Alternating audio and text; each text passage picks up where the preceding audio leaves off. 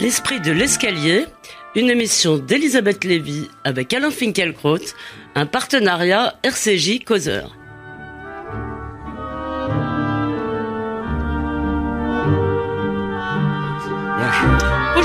Notre émission sera consacrée à deux espèces protégées, les femmes et les jeunes. Les femmes, on les a comme chaque année célébrées en ce 8 mars en recensant la litanie de leurs malheurs et des avanies qu'elles subissent quotidiennement. Quant à la jeunesse, en tout cas une partie de sa partie gauche, elle était dans la rue mercredi en première ligne dans les défilés contre la loi sur le travail et vous nous direz si vous pensez comme naguère votre ami Benny Lévy qu'on a toujours raison de se révolter. Mais commençons par le 8 mars, Alain Finkielkraut. Attention à ne pas confondre avec la Saint-Valentin, prévient un site dédié à l'événement. Surtout, n'offrez pas de fleurs et ne parlez pas non plus de la journée de la femme, cela montrerait que vous êtes un affreux réactionnaire. La Sainte Nana, également dite journée des droits des femmes, est une date sacrée dans la martyrologie laïque. Elle est l'occasion de rappeler que les femmes sont agressées, harcelées, mal payées et en prime parfois complimentées sur leur minois, bref, que leur existence dans nos terres de domination masculine est un enfer. Alors Alain Finkielkraut, euh, vous n'avez pas apporté de fleurs, mais vous m'avez promis une surprise et j'espère que cette surprise va me remonter le moral parce que depuis mardi, je me sens vraiment mal. Ah, je ne sais pas.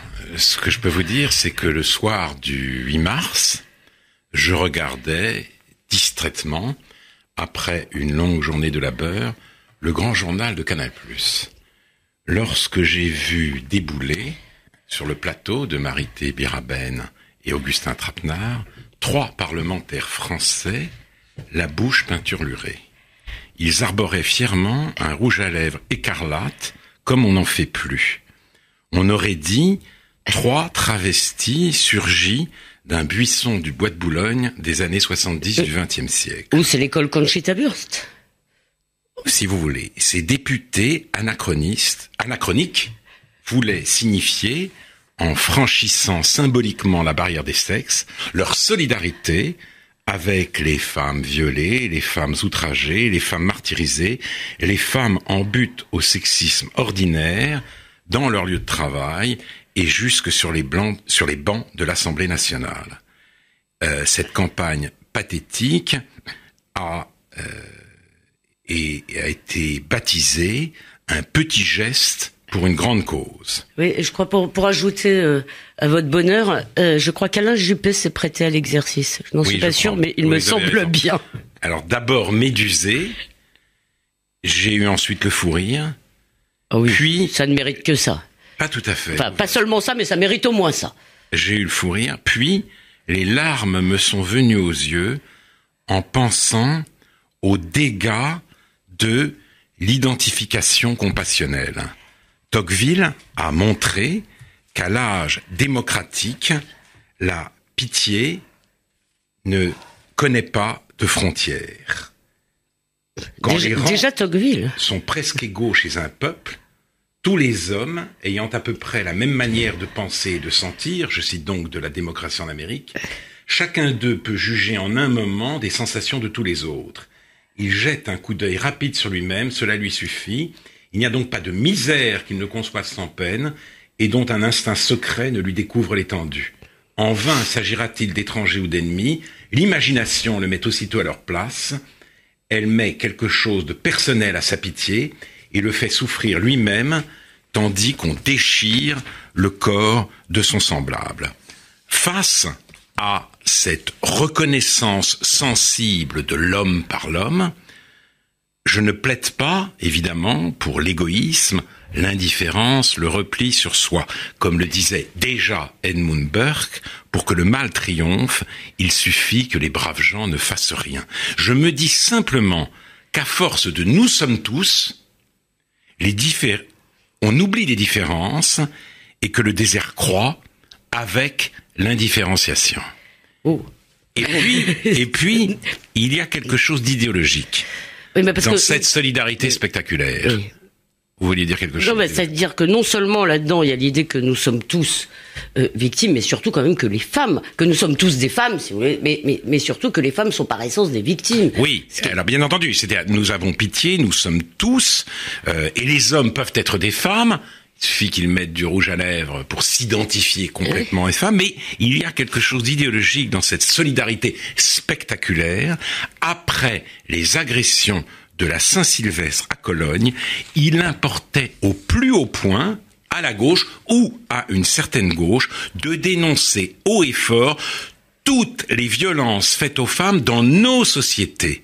Il s'agit, en effet, où il s'agissait de rapatrier dardard ce qui nous arrive dans l'histoire au sens progressiste de totalité en mouvement vers l'émancipation. La division du monde entre dominé et dominant absorbe ainsi le choc des cultures partout règne l'inégalité, partout les femmes sont opprimées, partout il faut les soutenir dans leur combat l'occasion du 8 mars a été saisie pour faire oublier la place des femmes dans, euh, euh, dans notre civilisation. Alors permettez-moi d'exprimer un désaccord parce que je trouve que cette année justement ça n'a pas marché. En fait ça fait très longtemps que l'opération noyage de poissons sur le thème le patriarcat n'a pas de couleur, pardon, ça fait très longtemps qu'elle a lieu et que euh, on nous explique la même chose que cette opération a lieu cette année. Elle a un peu moins marché parce qu'une partie quand même euh, des féministes de la gauche, disons, n'a pas acheté euh, ce cette là Et le 8 mars a été, dans le fond, les médias n'en ont pas fait des unes. Il y a eu un peu moins de tintouin que d'habitude. En Vous avez raison. En même temps, Cologne est passé par là, voilà. Cologne est passé par là, mais la volonté oui. de d'occulter, euh, si vous voulez, Cologne, et surtout de réparer la fracture de l'histoire était à l'œuvre, notamment dans euh, un article d'Olivier Roy, l'auteur du chiasme du siècle. Ce n'est pas l'islam qui se radicalise, c'est la radicalité qui s'islamise.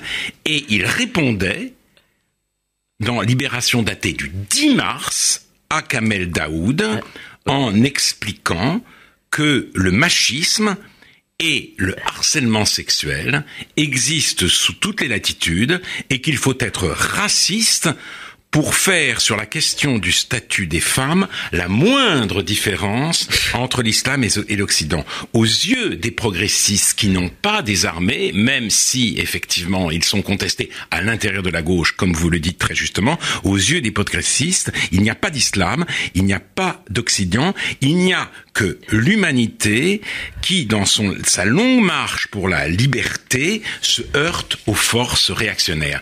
Tel a été le, le, message que certains ont voulu faire entendre le 8 euh, mai 2016. Mais même s'il s'était agi de défendre ce qui devrait être fait, le droit des femmes dans nos cités, bien sûr, euh, et, et, aussi évidemment dans le monde arabo-musulman, il y a quand même quelque chose, vous l'avez souligné, euh, de l'ordre de, de, la recherche de l'indifférenciation dans cette façon de les défendre, en mettant du rouge à lèvres, et surtout d'ailleurs rouge à lèvres, dont on dirait par ailleurs que c'est, dont on dirait par ailleurs que c'est un signe de la soumission voilà, justement. au désir Alors, masculin. À cet égard, à cet égard le, le, le grand précurseur et euh, le maître à penser de ce pieux escamotage n'est autre que Pierre Bourdieu.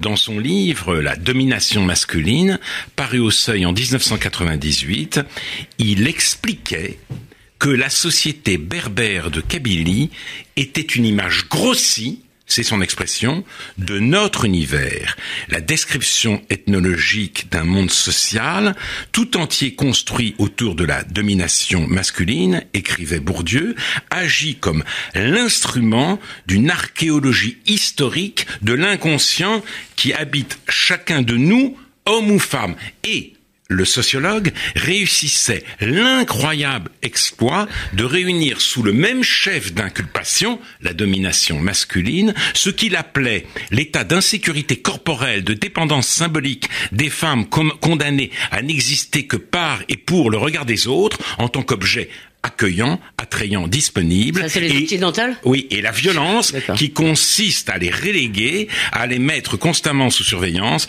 à occulter les signes maléfiques dont leur corps est porteur. Et puis, alors, je voudrais citer, pour finir sur ce chapitre, un tweet... Ah, moi, je voudrais vous interroger ah sur le féminisme. Mais peut-être. mais un petit tweet. Une question. Bien sûr, bien sûr. Oui, oui, je serai, je serai magnanime aujourd'hui. Merci, c'est trop bon. Clémentine Autain euh, il faut pas oublier ce tweet du 12 janvier 2016.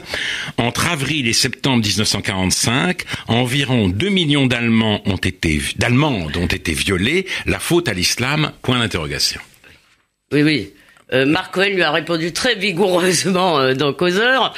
Euh, Alors, votre question maintenant. Donc, cette, non, tout, juste pour euh, conclure là-dessus, il y a quelques, disons, tenaces. Caroline Dehas également, qui aujourd'hui est très en proue, très en pointe avec sa, avec la pétition contre la loi sur le travail. Caroline Dehas aussi a traité à peu près de, a dit que tous ceux qui voyaient là aussi un produit de différence culturelle avait de la mer de racisme dans les yeux, quelque chose comme ça. Donc, oui, euh, il y en a, il y, en a quelques-unes qui persistent, mais il me semble que le réel, malgré tout, s'est imposé et que tout le féminisme peut-être n'est pas à jeter. Non, mais, bien sûr que le féminisme voilà. pas Alors, à jeter. non, mais c'est ça ma question tout de même, c'est ça.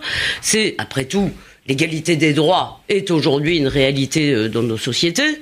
Bon, elle n'est pas totalement évidemment euh, euh, incarnée, mais à mon avis, euh, rien ne l'est complètement. donc, est-ce que le féminisme a encore une mission historique, ou est-ce que finalement il a fini sa mission historique et que pour l'essentiel, le, le féminisme a gagné. Et les féministes n'aiment pas crier victoire. Donc elles disent euh, à l'inverse, le combat continue.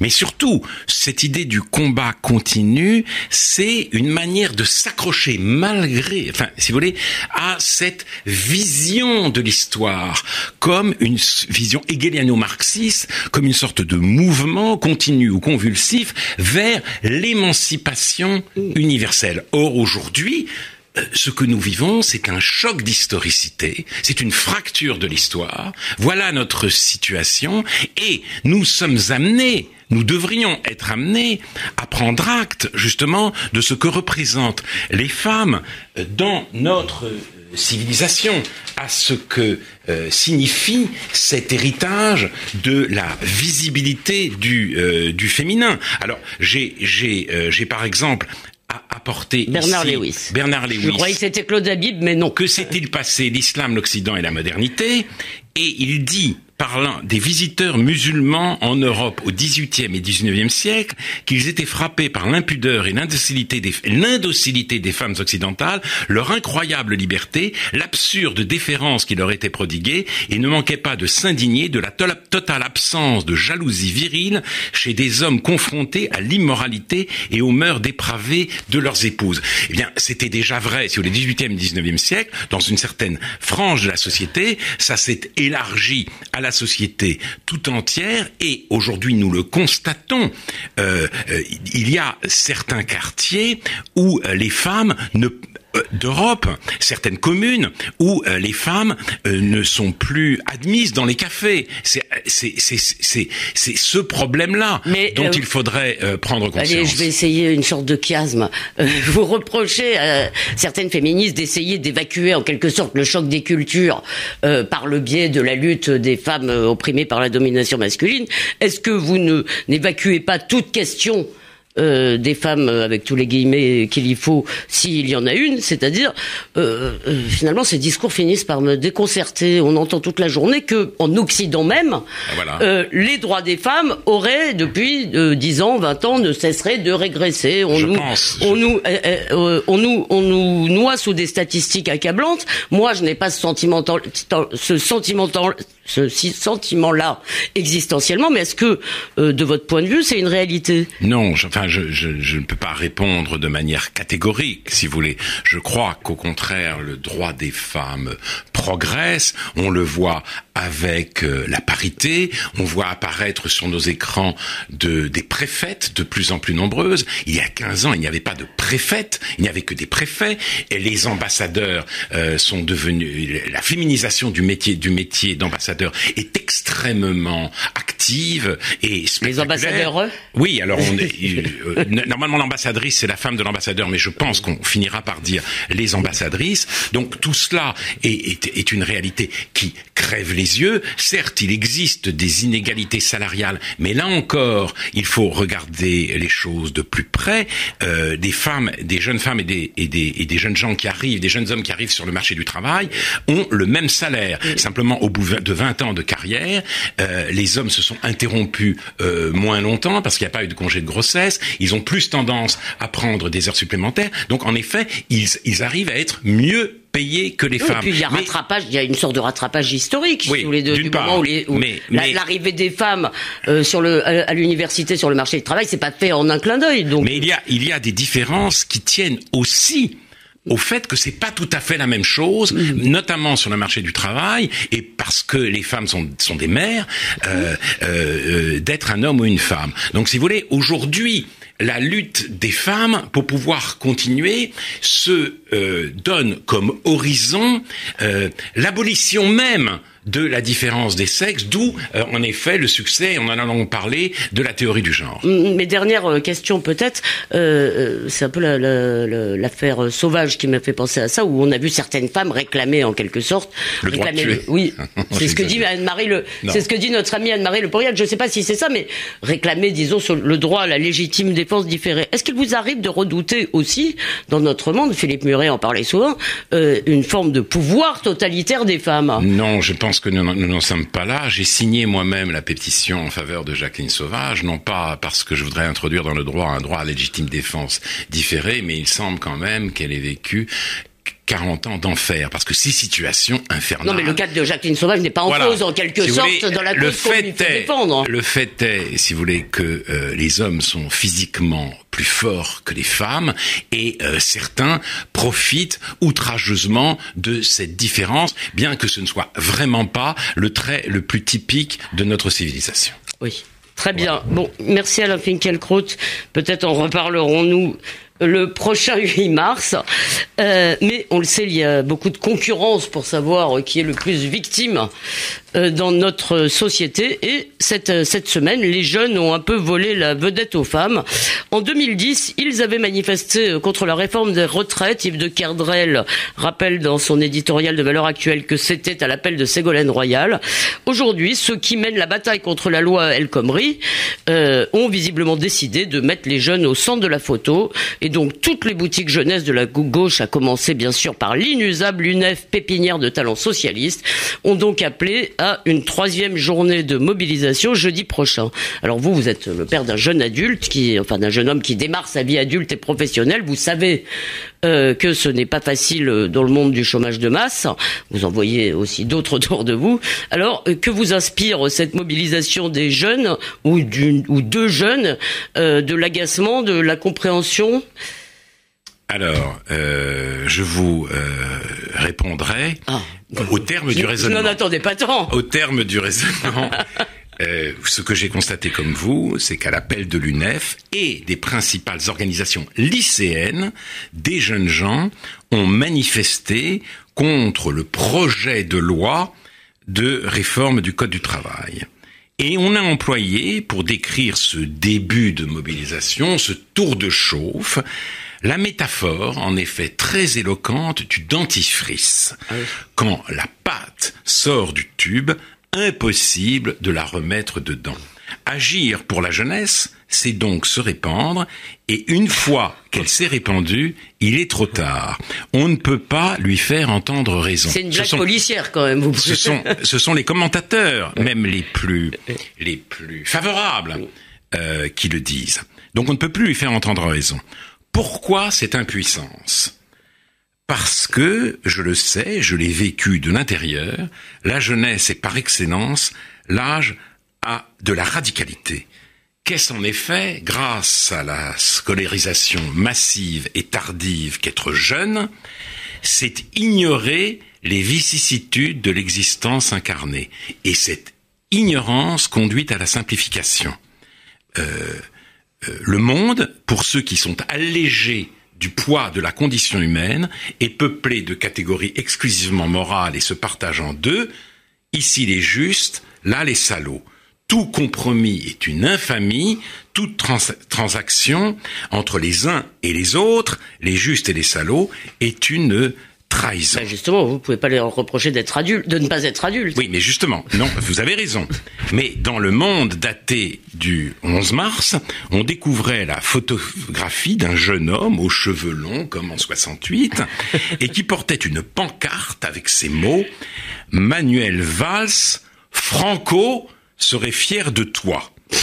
Et cet euh, étudiant, euh, si vous voulez, en colère, réclamait bien sûr le retrait pur et simple d'une loi accusée de euh, de conduire, les, de condamner les jeunes à la précarité, alors qu'elle vise maladroitement, peut-être, à les sortir de la précarité qui est leur destin actuel, en sécurisant la rupture des contrats de travail. Mais peu importe les faits, ce qui compte, c'est l'histoire qu'on se raconte et la posture qu'elle permet de prendre. Mais vous n'avez pas dit de bêtises, vous, euh, dans votre jeunesse euh, gauchiste, donc je le dis, je vous l'ai dit, Elisabeth. je l'ai dit, euh, je le sais de l'intérieur. La jeunesse, c'est l'âge de la radicalité. Je sais aussi que tous les jeunes ne sont pas ainsi. Il y a les apathiques, il y a ceux dont les privilèges déterminent déjà la conscience, il y a ceux qui refusent de laisser la politique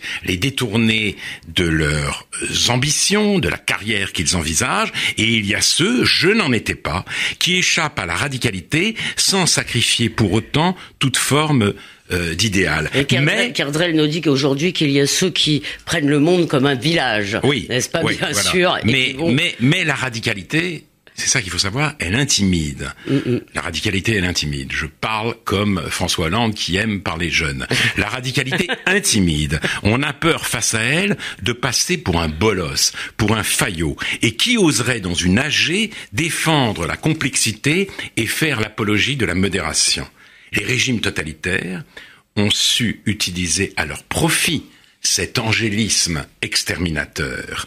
On l'a vu en Chine avec les gardes rouges de la révolution culturelle, feu sur le quartier général, les gouvernements démocratiques n'ont pas ce cynisme, mais ils, flattent consciencieusement la jeunesse. Il, Donc ce qui a changé, dans le fond, ça n'est pas la jeunesse en tant que telle qui est qui dans le fond est assez semblable. Mais c'est aussi le regard. C'est le regard qu'on porte sur elle et surtout la façon dont le politique se prosterne devant elle. Alors justement, on flatte la jeunesse. Je, je, je vais être le, le, le, parti, le gouvernement pour les jeunes, a, a dit euh, dans sa campagne électorale euh, François Hollande, car c'est aussi un des effets de la démocratie que de remettre en cause la hiérarchie des âges. Euh, euh, avec Kant, nous concevons encore les Lumières comme l'accession de l'humanité à la majorité. Mhm. Mais, mais en même temps, euh, la distinction du mineur et du majeur heurte de plus en plus le sentiment commun de l'égalité. Et en 1986, Jeanne Hersch, une philosophe disciple de Jaspers, un peu oubliée aujourd'hui, écrivait ceci l'une des sources du malheur d'une certaine jeunesse contemporaine, c'est, à mon avis, l'absence dans notre société de véritables adultes, et non la répression. Mhm. Alors, c'est un malheur pour euh, les jeunes, mais c'est aussi un malheur pour les adultes défroqués, les adultes oublieux de leurs responsabilités, parce qu'après avoir flatté les jeunes, ils se trouvent à leur merci ils ne savent pas euh, quoi faire, ils sont, ils ont peur, et alors nous verrons. Est-ce qu'il n'y a pas, est-ce qu'il y a pas en plus, pardon, comme le dit Natacha Polony là dans sa chronique de, de cette semaine, euh, le fait que là nous avons affaire à une génération qui rejoue sa jeunesse, si vous voulez, une génération qui dit-elle fustige la nostalgie des autres, mais ne cesse de nous infliger la sienne et, et la jeunesse de sa révolution euh, euh du printemps 68. oui, sans doute, sans doute, c'est vrai pour, c'est vrai pour, c'est vrai pour euh, les, les, les, baby boomers, les enfants de ces baby boomers euh, eux-mêmes, qui ont, qui justement, puisque le, le, le 68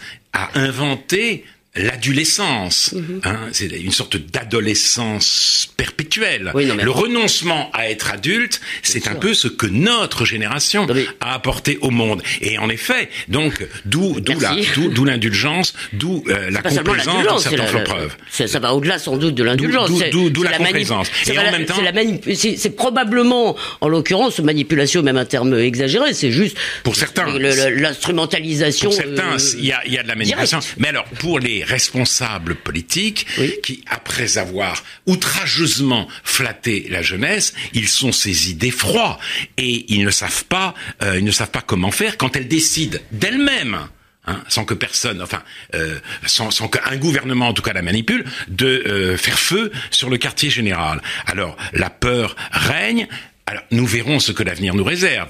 Le gouvernement, aujourd'hui, est en train de retoucher la loi travail. Peut-être que, euh, avec ses rectificatifs, elle va couper l'élan de, euh, de la mobilisation. Nous, nous le saurons dans les jours qui viennent, mais on peut déjà, d'ores et déjà, dire que euh, ce n'est gai pour personne que d'habiter dans une ville dont le prince est un enfant.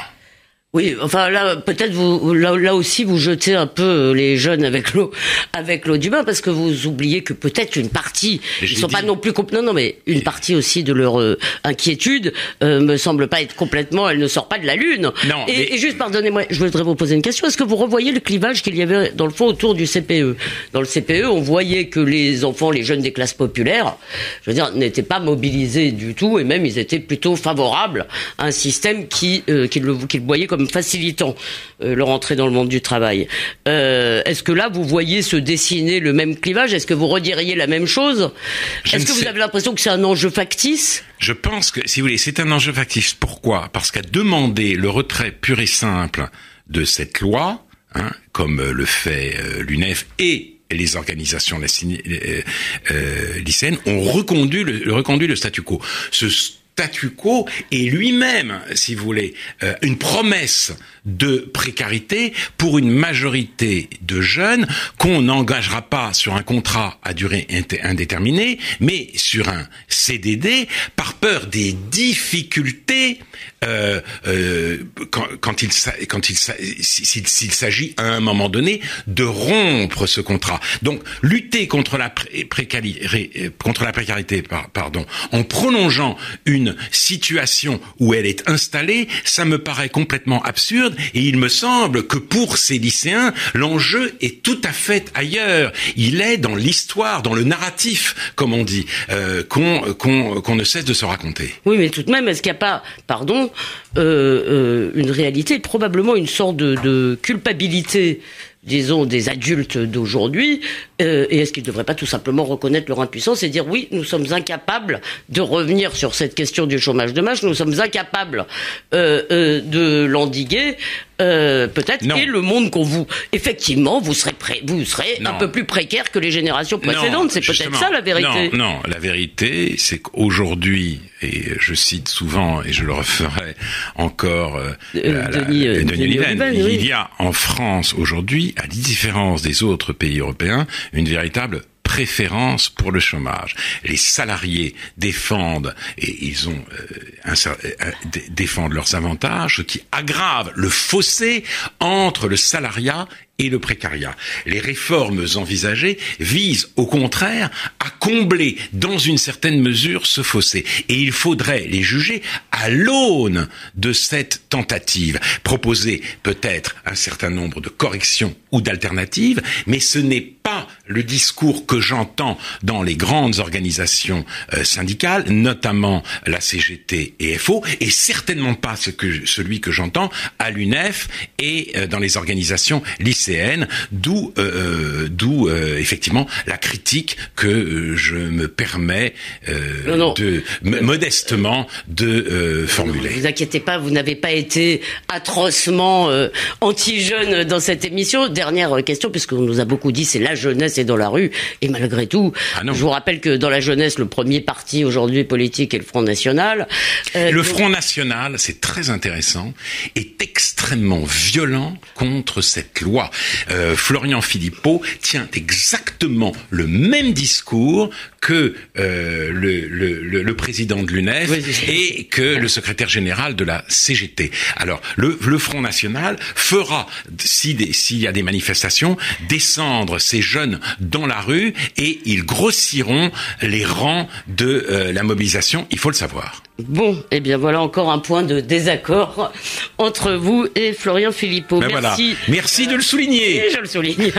Merci Alain Finkielkraut du relief singulier que vous donnez à notre actualité. En attendant de vous retrouver, on peut réécouter cette émission sur rcj.org et causeur.fr et on vous lit dans Causeur de Mars qui est consacré euh, de nouveau à la bataille de l'école qui n'est peut-être pas sans lien avec la préférence française pour le chômage. Bonne semaine à tous.